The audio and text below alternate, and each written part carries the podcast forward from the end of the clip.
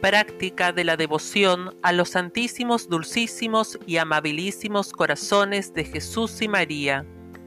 Su autor, el padre José María Maucheri. Año 1743. Lectura Mariana Pérez de Durán. Para el día 22 del mes, creció el dolor del sagrado corazón de Jesús por las ansias que tuvo de padecer por los hombres.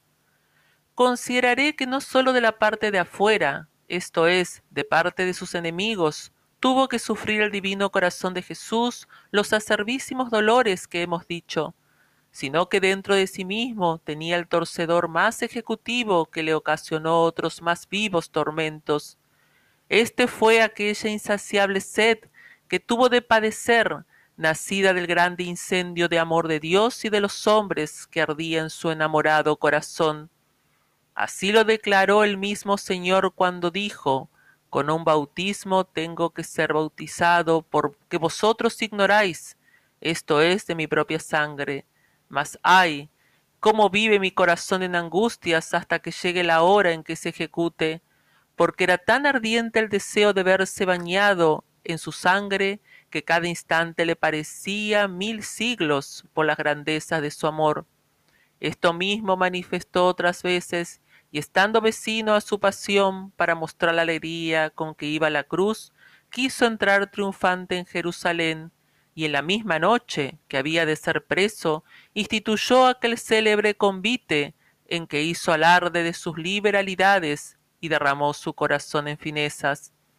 Llegó finalmente la hora por él tan deseada, y no hubo quien bastase a detenerle para que no saliese denodadamente fervoroso al encuentro de los que le habían de prender. Pasó todo el tropel de injurias, afrentas, malos tratamientos, azotes, bofetadas, espinas y cruz, mas con qué gusto relamíase en cada uno de los tormentos como en el más regalado plato y de los oprobios señaladamente dijo que fue en tanto exceso que llegó a hartarse de ellos. Mas, aun después que la malicia de los judíos hubo agotado en él todas las invenciones de su crueldad, dijo el benignísimo Jesús que tenía sed, que no era sino de nuevos y más atroces tormentos. Ay, dueño mío, ay corazón encendido en amor, ¿qué es esto? Después de haber bebido todo aquel cáliz amargo a que tan de antemano os habíais ofrecido, aún os queda sed para otros mayores.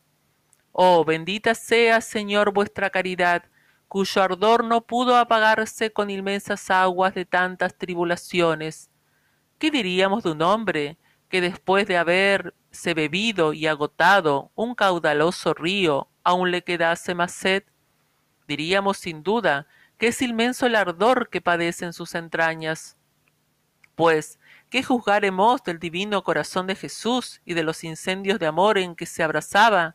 Pues después de agotado un diluvio de dolores y afrentas, aún le atormentaba la sed que tenía de padecer. Sin duda os quedaba, dulce esposo mío, mucho mayor amor encerrado en vuestro corazón de lo que mostraste por de fuera en tantas llagas, y si hubiere sido conveniente el que padecierais millares de muertes por nuestro rescate, para todo teníais amor, y si el que padecierais por mí solo lo que padecisteis por todos los hombres, por mí lo hubieras padecido, y como estuvisteis tres horas colgado en la cruz, así estaríais hasta el fin del mundo si para mi salud hubiera sido necesario. Oh amor grande de mi Jesús para conmigo, ¿Cómo debo yo corresponder a la sed que tuvo de padecer por mí? Abrácese mi corazón, Jesús mío, en amor vuestro, derrítase en lágrimas de compasión vuestra y de dolor de mis pecados. Gócese en las tribulaciones, alégrese en las injurias, acometa cosas grandes y dificultosas en vuestro servicio, y tome con gusto la cruz en vuestro seguimiento, e imite vuestras virtudes, para gozar de vuestra compañía en el cielo. Amén.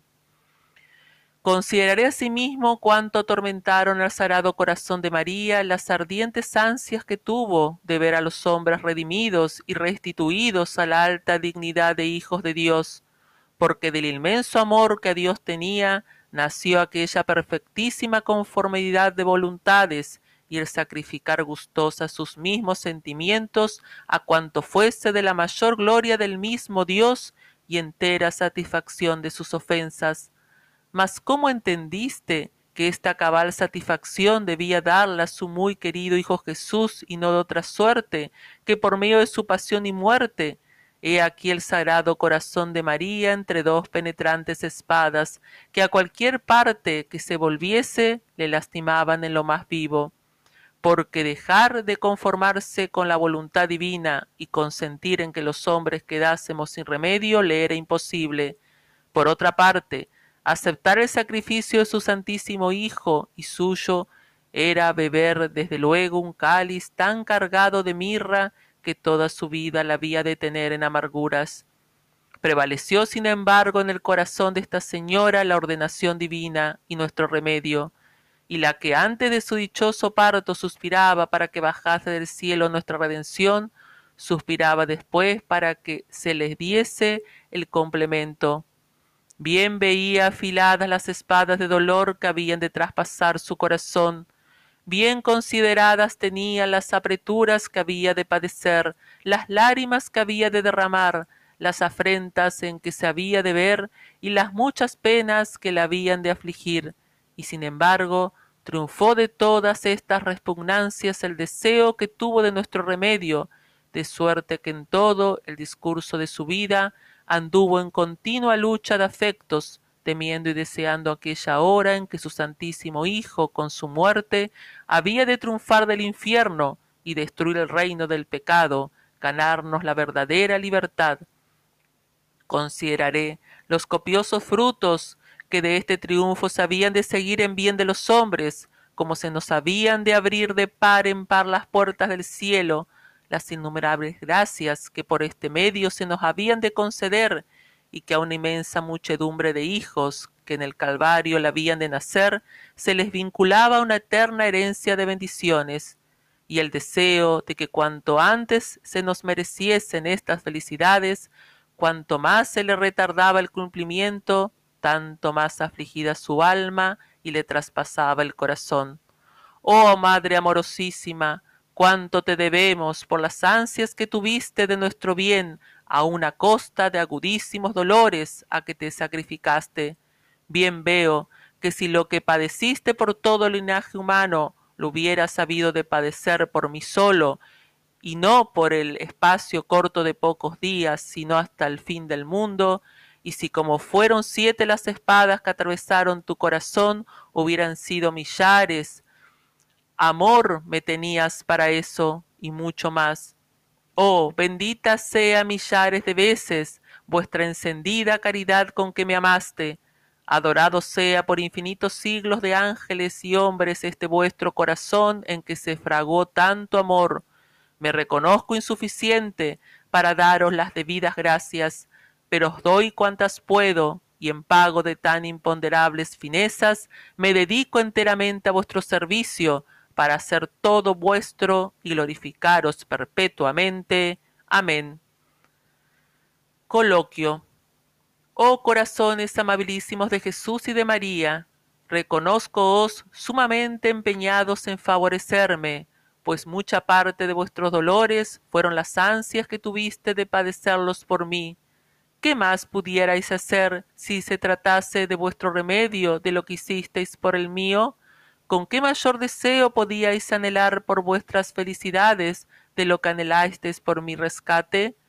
Si no os hubiera de costar más que querer, no lo entrañara tanto, pero me consta lo mucho que me amáis, pero que habiéndoos de costar la servidad de agudísimos dolores, sin embargo lo deseéis, y deseéis juntamente vuestras mismas penas, y tengáis sed insaciable de tormentos. Oh, cómo se me descubre en esto la inmensa llama de vuestro amor, que vuestro dolor sea el no padecer por mí, que estéis violentos en cuanto se os retarda la hora de sacrificaros por mí. Oh caridad, oh amor, oh exceso de dignación, no sé cómo explicar mi confusión a vista de tantas finezas.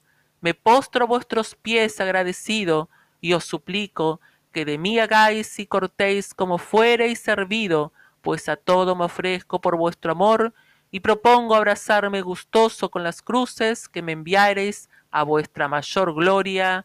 Amén.